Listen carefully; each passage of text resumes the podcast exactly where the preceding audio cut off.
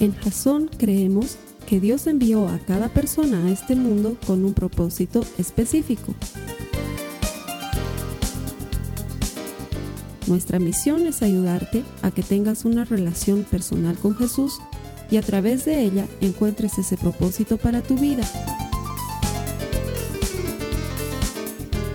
Queremos ayudarte a alcanzar ese propósito.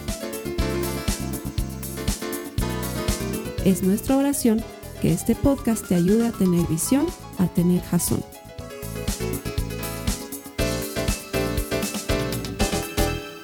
Una semana más de cómics. Yo creo que vamos a hacer cómics hasta que nos salga por las orejas porque a mí me encanta.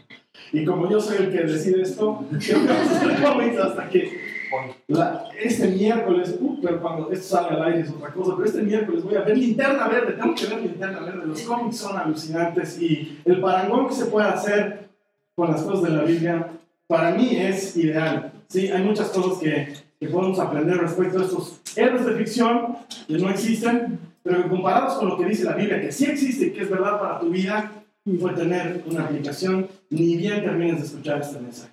La semana pasada me encantó lo que Esteban nos enseñaba sobre Gedeón, porque la idea de que tú y yo, personas comunes y corrientes, podamos llegar a hacer cosas grandes, a veces no tiene cabida en nuestras mentes.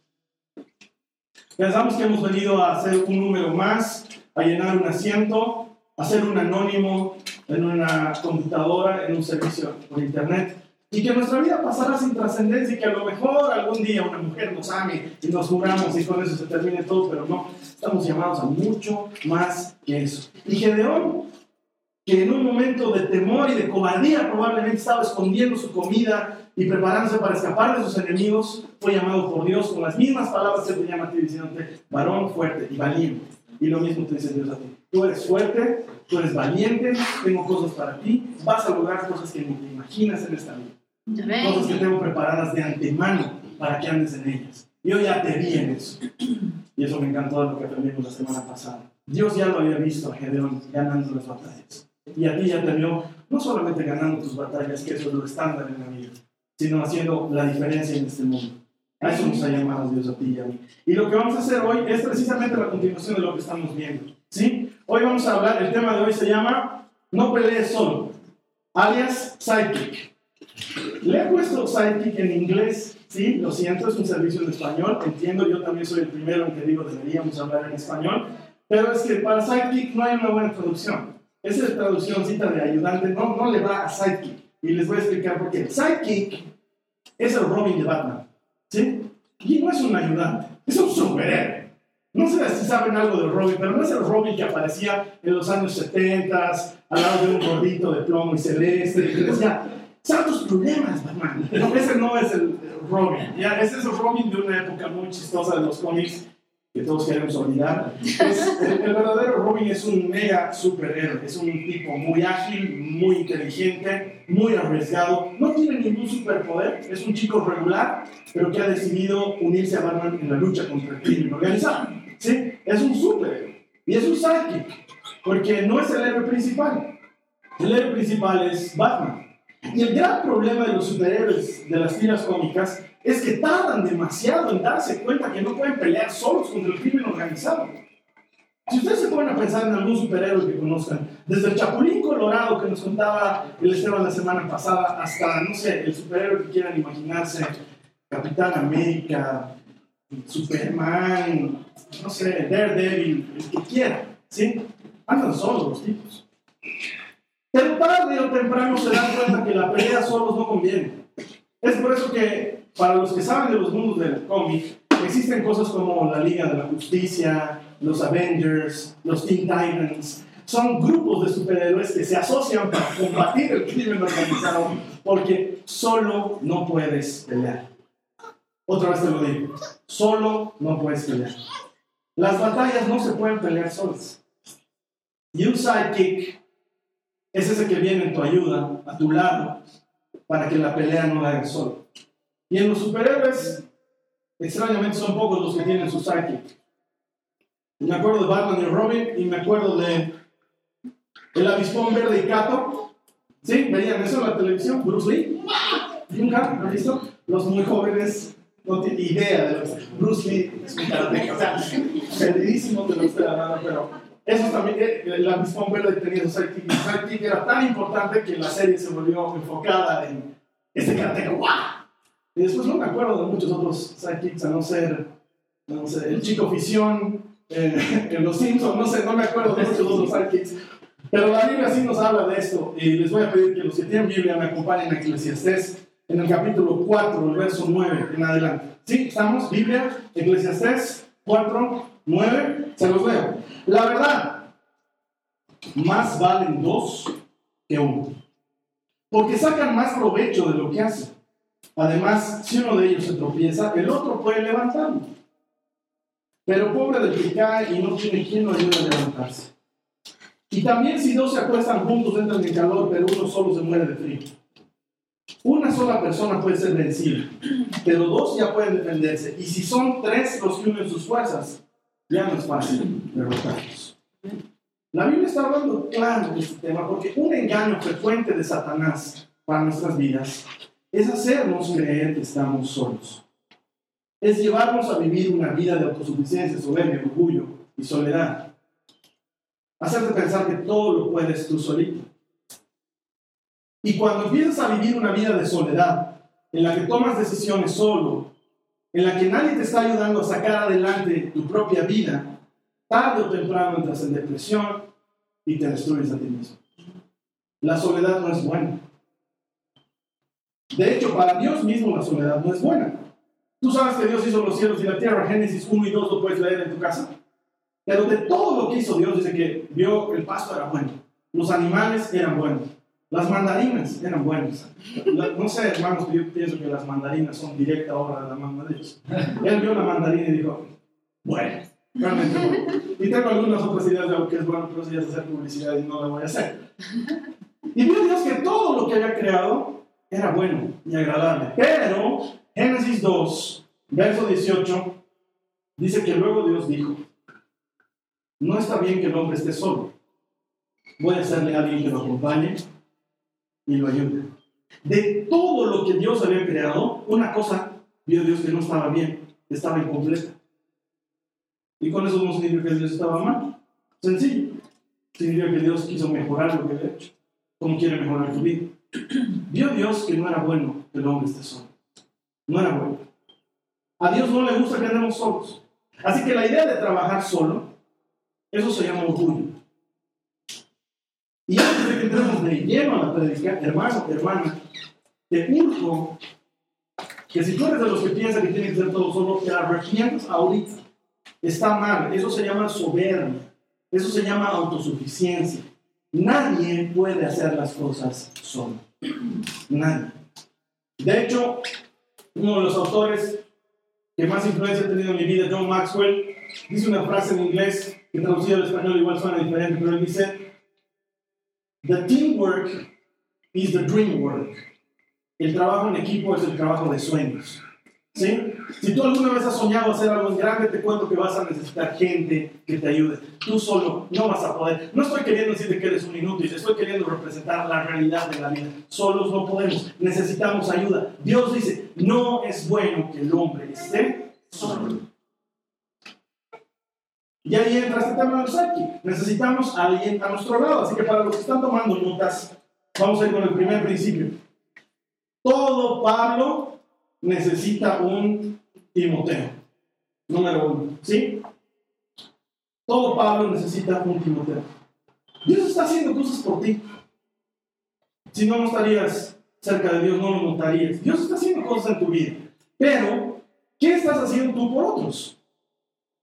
No podemos caminar por la vida recibiendo de Dios sin dar a otros lo que Dios nos está dando a nosotros La relación con Dios, me gusta como lo, lo describen muchos teólogos, es como una cruz, es vertical mi relación con Dios, pero tiene que ser horizontal con mis hermanos, tengo que relacionarme con otra gente, tengo que llevar a otra gente a aquellas cosas en las que yo ya estoy trabajando con Dios, tengo que llevar a otras personas al talento que Dios me ha confiado. No puedo pasar por este mundo siendo único y morirme como único sin haber dejado en alguien aquellas cosas que Dios está poniendo en mí. Todo Pablo necesita un Timoteo. Timoteo era el discípulo de Pablo. Y pasaba largas horas escuchando a Pablo predicar y pasaba largas horas conversando con Pablo y lo visitó a Pablo mientras estaba en la cárcel e intercambiaban cartas. Estoy seguro que si en esa época hubiera habido Facebook, Timoteo hubiera estado en el Facebook de Pablo. Todos necesitamos un Timoteo. Mira lo que dice la palabra. Hechos, mentira. Primero Timoteo. Primero Timoteo 4, 12 y 13. Pablo le está hablando a su discípulo y le dice, no permitas que nadie te desprecie por ser joven. Al contrario, trata de ser un ejemplo para los demás cristianos. Que cuando todos oigan tu modo de hablar y vean cómo vives, traten de ser puros como tú. Que todos imiten tu carácter amoroso y tu confianza en Dios. Mientras llego a visitarte, sigue leyéndoles la Biblia a los miembros de la iglesia y no dejes de animarlos ni de enseñarles. Esto a mí me habla de que Pablo conocía realmente quién era Timoteo e invertía tiempo en enseñarle. No dejes que te desprecien por ser joven. Eso de dónde se lo sacó Pablo. Mm, a ¿quién le niega a Timoteo? A lo mejor por lo que es joven. No deben despreciar. No, seguramente en alguno de esos momentos Timoteo le decía, no puedo porque todos me ven jovencito y no, no, es lo mismo que cuando tú estás. Y Pablo le dice que no te desprecien por ser joven, al contrario, que tu ejemplo preceda lo que tú hablas, que tu forma de vivir esté antes de lo que tú dices. Pero no por eso dejes de enseñar la Biblia. Seguirles enseñando la Biblia. Mira, lo que Pablo estaba haciendo era, estaba entrenando, no otro Pablo, estaba entrenando un discípulo de Jesucristo. Eso es lo que Pablo estaba haciendo. No estaba preocupado porque haya un otro Pablo. Estaba preocupado porque hay un Timoteo mejor. Tú y yo necesitamos hacer eso. Y las personas que pasan más tiempo conmigo en las oportunidades en las que tengo que enseñar, siempre les digo, yo no pretendo, jamás voy a pretender que haya otro Carlos Alberto. Es difícil. No me sé.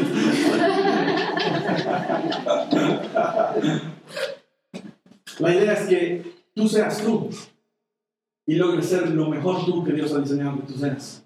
Creo que lo puedes hacer. Pero tú puedes ayudarle a ese otro a que sea mejor. Encontrate un Timoteo, alguien a quien enseñar. Sé el mentor de alguien. Ayudarlo a caminar el camino que tú ya has recorrido. Nunca escatimes el consejo, nunca escatimes los recursos. los amando. Una de las cosas, principio de razón, lo va a hacer siempre. Todo lo que tenemos lo ponemos a disposición de todo el que quiera.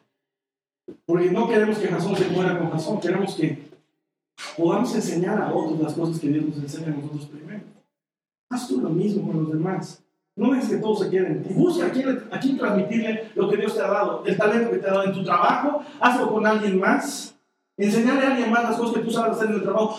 No seas egoísta. Hay dos clases de líderes. El mal líder, que no debería llamarse líder, es el tonto e inseguro, que no comparte nada de lo que sabe. Y entonces no le dice nada a su equipo de trabajo, a sus, a sus empleados, a la gente que está con él. No le comparte, nunca. ¡Uh! Egoísta, a muerte. ¿Cómo se utiliza el fax? No, ¿por qué te enseñar? Aprende tú. Sacar una nueva instrucción y aprende tú. Eso es de inseguros. Un líder seguro invierte en los demás. Comparte su conocimiento. Da lo que sabe hacer. Y lo hace con generosidad. ¿Por qué? Porque un verdadero líder entiende que no importa quién tuvo la mejor idea, lo importante es que se la ponga en práctica. Y eso es lo que hacía Pablo. Él no estaba desesperado por llevarse el crédito, y eso lo dice claro en Corintios. Soy de Pablo, soy de Pedro, soy de Apolo, soy de Cristo, dice él. ¿Quién es Pablo? ¿Quién es Pedro? ¿Quién es Apolos?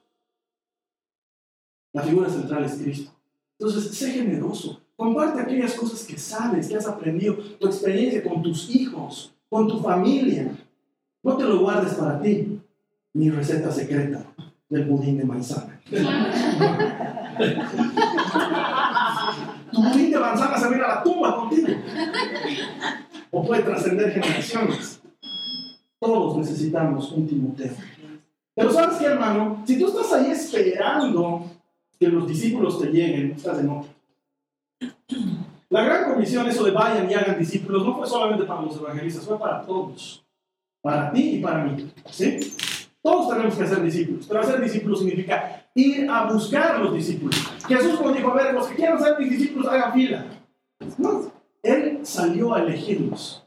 Pasó la noche orando y cuando bajó de la montaña después de orar, fue a buscar a los discípulos y dijo, tú, tú, tú, tú,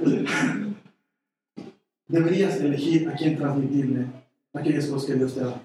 Pero hermanos, que lo que a mí me ha dado es la nimetría. Yo solamente sé enseñarle a otro. Porque la gente cree que los talentos son predicar y cantar. Y no, hay cientos de talentos. Desde comprender las leyes, al que yo no entiendo. Leo y dice, otro sí, dígase pues. Y usted, no, no entiendo lo que están hablando los abogados. Enseñarle a otro. Ayudar a otro que lo entienda. Transmitir lo que Dios te da. ¿Sí? Todo Pablo necesita un y lo tiene. Dos. Todo Pablo necesita un Bernabé. Todo Pablo necesita un Bernabé. Bernabé no era cualquier hombre en la vida de Pablo. Eh, sí, por cierto, Bernabé está en la Biblia para los Están hechos de los apóstoles, ampliamente explicado. ¿sí? Este Bernabé era un líder en la iglesia, un hombre de testimonio, que era cristiano mucho antes de que Pablo se convirtiera al cristianismo. Pablo es el que se llamaba Saulo de Tarso, ¿verdad? Antes de que Saulo se volviera cristiano, Bernabé ya era cristiano y ya pertenecía a la iglesia del Señor. De hecho, la Biblia nos dice que vendió todo lo que tenía y se lo dio a los apóstoles como ofrenda a la iglesia. ¿Sí? Aparentemente, este Bernabé era un hombre que tenía mucho dinero, pero decidió deshacerse de todo y se lo dio a la iglesia. Dios levanta un Bernabé. Ok. Siempre me extraño. Vamos a ver mejor qué dice la Biblia de este Bernabé. Miren, estos son hechos de los apóstoles. 9, 26 al 27. Los que tienen Biblia, acompáñenme. Los que no tienen Biblia, comprensión. Hechos 29, 26 al 27. Dice, Saulo se fue a la ciudad de Jerusalén. Saulo es este que se volvió Pablo. ¿Sí? Saulo se fue a la ciudad de Jerusalén y allí trató de unirse a los seguidores de Jesús. Pero estos tenían miedo de Saulo, pues no estaban seguros de que en verdad él creyera en Jesús. Bernabé sí lo ayudó y lo llevó ante los apóstoles. Allí Bernabé les contó cómo Saulo se había encontrado con el Señor Jesús en el camino a Damasco y cómo le había hablado. Este Bernabé fue el que le extendió la mano a Saulo. Todos como Pablo, como Saulo, necesitamos a alguien más que nosotros. Alguien que esté por encima de nosotros. Porque además te cuento una cosa, aunque no quieras, siempre va a haber alguien encima de vos. Uno dice, el día que yo sea el presidente de mi organización, ese día no va a haber nadie sobre mí. No te cuento que impuestos está sobre ti, aduana está sobre ti, gobierno está sobre ti. el día que sea presidente de la República, hay que gobernar, obedeciendo al pueblo. Entonces, siempre va a haber alguien sobre ti. Siempre va a haber alguien sobre ti. Siempre. Antes de ser líder, te cuento algo de mi vida. Antes de ser líder, he pasado años de mi vida, más de 16, con un líder o varios líderes enseñándome encima de mí. Y siempre me precio de ello. Yo he tenido el privilegio de aprender de los mejores líderes. He aprendido las mejores cosas y también he visto cosas malas que no voy a repetir. Pero para ser líder, he aprendido a ser líder siendo un seguidor primero. Y cuando me ha tocado ser líder, aún hoy que soy líder, sigo teniendo gente a la que le rindo cuentas. Sigo teniendo líderes. Personas a las que le rindo cuentas de mi vida. Personas delante de quien yo soy alguien que sigo esas vidas. Tengo mis propios líderes. Todos necesitamos un Bernabé. No hay el día en que tú digas, bueno, ahora sí, síganme los buenos. O sea, eso no hay. Está bien que te sigan los buenos, pero un líder a quien tú puedes seguir, un líder bueno de seguir, es aquel que sigue a otro líder. Siempre. Siempre. Todos necesitamos encontrar a alguien a quien seguir. Todos necesitamos encontrar el ejemplo de alguien. Bernabé era el tipo de persona que, primero, sabía más de la Biblia y tenía más autoridad. No, no si sabía más de la Biblia, me correcto. Porque Saulo era fariseo, entonces se la sabía todas. Pero sabía más de Jesús. Bernabé sabía más de Jesús de lo que sabía Saulo. Eso es seguro. Bernabé era más antiguo en la iglesia. Porque Bernabé fue el que le hizo el gancho para entrar a la iglesia. Saulo no iba a entrar a la iglesia sino más porque él era el matacristianos. Para los que no saben la historia, Hechos 8. Vayan y vean cómo él estaba ahí guardando las chamarras de los que lo apedreaban a Esteban. No es Esteban, a Esteban del Evangelio, ¿sí? No vayan a apedrear a Esteban. Y Bernabé es el que le hace el gancho porque él ya tenía autoridad en la iglesia y tenía autoridad sobre Pablo, pero ¿sabes qué? Pese a que tenía autoridad sobre Pablo, Bernabé lo trataba como su igual. Y esa es otra característica del líder. El líder no es el que se para y dice, vengan todos a mis pies. A ver, a ver, ¿qué te estás levantando? Tranquilo. tú, mediocre, no es así. Un verdadero líder es aquel que trata como iguales a la gente de su equipo y trata que ellos sean mejores que él mismo. Y eso es lo que hacía Bernabé con Saulo. Tanto así que la Biblia nos cuenta que luego el que predicaba ya no era Bernabé, era Saulo. Y Bernabé lo miraba predicar y le abría cancha, pero el que predicaba y era Pablo. Y había autoridad sobre, sobre la vida de Saulo, pero había igualdad. Tanto así que una vez a Bernabé se le fue la mano. Y la Biblia nos cuenta cómo por quedar bien con Pedro, cómo se portó mal. Y Saulo le dijo, oye Bernabé, no seas hipócrita. Porque tú y yo hemos ido de los gentiles y hemos visto cómo funciona esto. Porque aunque Bernabé en cierta medida era líder de la vida de Pablo, ellos se trataban como iguales y había ese nivel de confianza. Y es lo que tú y yo necesitamos. Hasta el cansancio lo he dicho y lo voy a seguir diciendo. No pelees solo. ¿A quién rindes cuentas de tu vida? A mi mujer, hermano. Deberías. Si no rindes cuentas a tu esposo, a tu esposa, no sé en qué matrimonio estás viviendo. Tienes que rendir cuentas a tu esposo, a tu esposa. Pero si eres soltero, igual necesitas rendirle cuentas a alguien.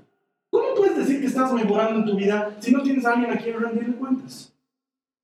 Este es un tema que lo vengo hablando desde, desde que hemos iniciado eso. Hay que aprender a, aprender a rendirle cuentas a la gente para que tu vida sea transparente. Y Pablo le rendía cuentas a Bernabé y Bernabé le rendía cuentas a Pablo y todos necesitamos un Bernabé, alguien a quien podamos rendirles, rendirle cuentas. Te cuento un ejemplo de una época en que los misioneros iban a África, lo siguen haciendo, pero había una época, un ejemplo que tengo, los misioneros iban a África y agarraron y elaboraron un meticuloso sistema de rendición de cuentas para orar. Porque orar es una de las cosas en las que más fallamos los cristianos, la verdad de la vida. Entonces ellos agarraron y dijeron, si queremos ser fieles en la oración, hermanos, aleluya, gloria a Dios, vamos a construir una cabaña de oración en medio de nuestro campamento. Y nuestro campamento va a quedar alrededor de la cabaña de oración. De manera que si queremos orar, vamos a tener que ir a la cabaña y el pasto se va a desgastar en lo que vamos y volvemos todos los días. Pero si vemos que el pasto de la cabaña de alguno de ustedes está medio crecidito, no estás orando. ¿no Fácil de darse cuenta. Entonces todas las mañanas se levantaba uno, iba a orar y veía que el paso de aquí está más crecido. Entonces cuando volvía a orar, hermano, no estás orando. No estoy orando. Tu paso está crecido. No estás. Porque nosotros deberíamos podernos rendir cuenta de todo tipo de cosas, incluidas las espirituales. ¿Estás orando? ¿Estás leyendo tu Biblia? ¿Estás desarrollando una relación personal con Dios? ¿Eres cristiano de domingo o eres cristiano en serio? Deberíamos tener a alguien a quien rendir cuentas. Claro, como no tenemos a alguien a quien rendir cuentas y rendimos cuentas delante de Dios, obviamente Dios perdona todo, ¿no? Ay, Señor, tres meses que no, perdona. Así somos. Cuando nos rendimos cuentas, claro, como Dios es fiel, amoroso, perdonador de todo, pero también es justo. Necesitamos pelear la batalla con alguien más, ¿Con quién lo estás haciendo? ¿A quién estás rendiendo cuentas? Estoy preguntando, es en serio, no me responden ahorita, pero es en serio. ¿A quién le rendes cuentas de tu vida? Yo no rindo cuentas a nadie, hermano. Estás yendo directito al abismo. Alguien tiene que ayudarte a ser mejor. Esta batalla no se puede pelear solo. Se necesita ayuda. Así que lo digo pública y abiertamente. Yo, Carlos Alberto, te concedo a ti autorización y derecho de que me pidas cuentas. Quiero que me pidas cuentas. Quiero que me digas, Carlos Alberto, ¿estás orando? ¿Cómo está tu vida de oración? ¿Cómo está tu lectura, hermano? ¿Ofrendas? ¿Diezmas, Carlos Alberto? Les autorizo, les pido, les ruego. Pídanme que les rinda cuentas. ¿Estás pudiendo vencer tus tentaciones? ¿Cómo las estás peleando? Pídanme cuentas. Quiero que mi vida sea una declaración pública de Contraloría. Te estoy autorizando a que lo hagas. Porque, ¿sabes qué? Quiero que me ayudes a ser mejor. Yo de veras quiero ser mejor y necesito que alguien me ayude. Te autorizo a que lo hagas. De hecho, este jueves recibí un mail de mi hermana Mercedes que se reúne en Jason en línea todas las semanas a través de la iglesia.tv. Mercedes, te mando un saludo.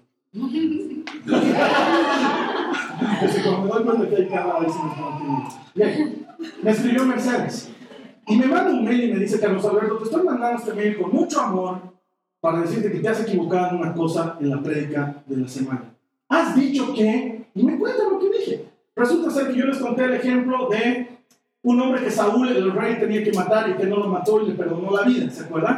Bueno, yo me entretuve en eso y no les conté el final de la historia. Un tipo más, probablemente minutos más tarde, Samuel lo elija a este hombre y lo mata. Y yo no lo dije. Y simplemente me salté a las conjeturas de probablemente luego este Amán que apareció podía ser hijo de este descendiente de mi generación. Y la, la embarré por no explicar bien lo que estaba diciendo. ¿Y saben qué? Me equivoqué.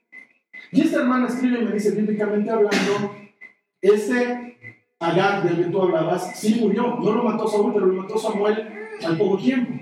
Y no lo dijiste y quedó incompleto y, sonó a como que no hubiera muerto.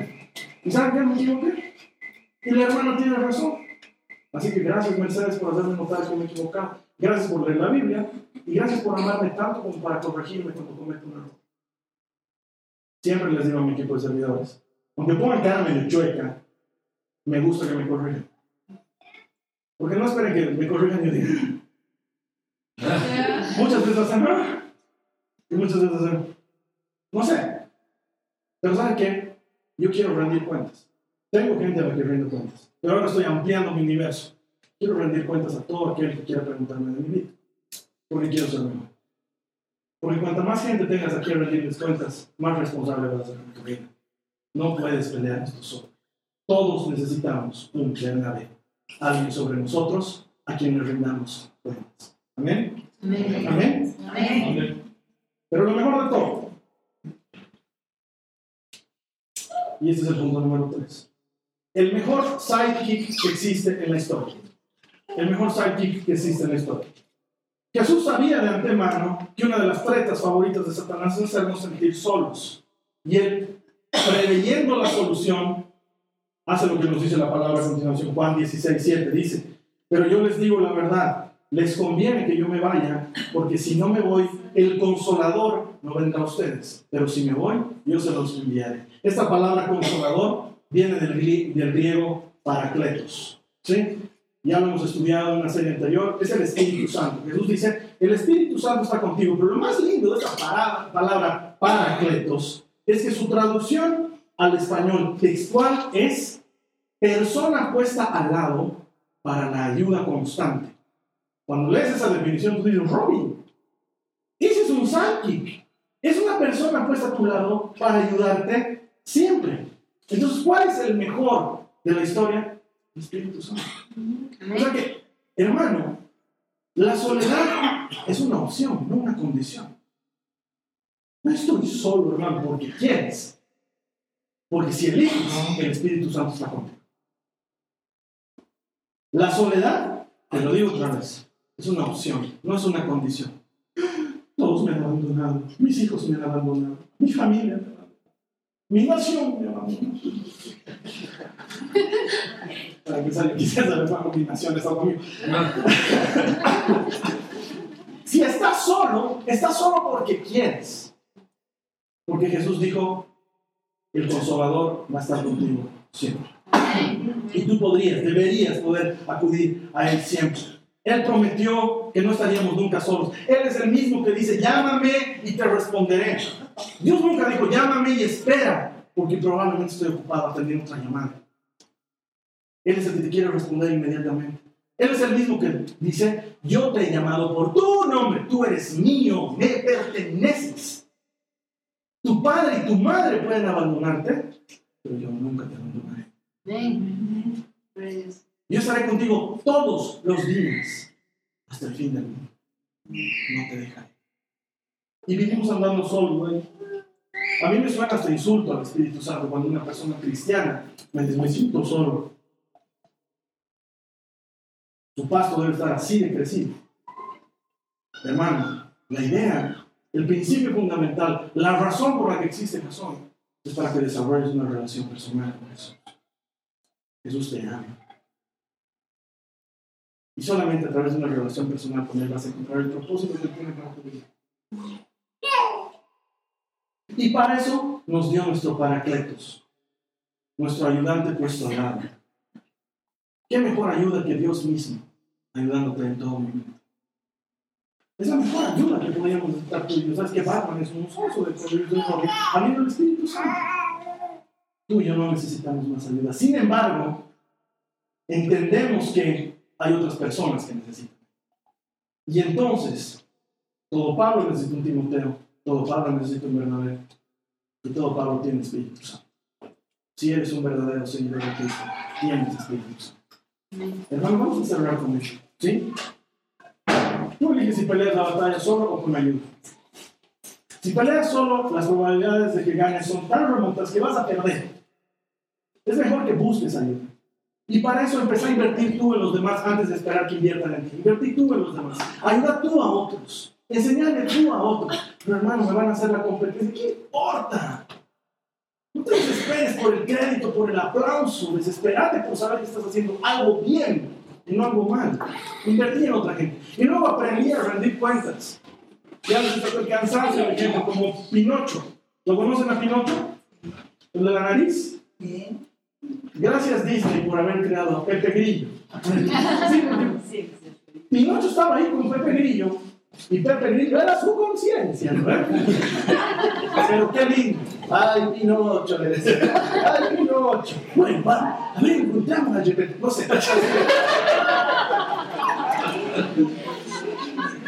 Todos necesitamos un Pepe Grillo.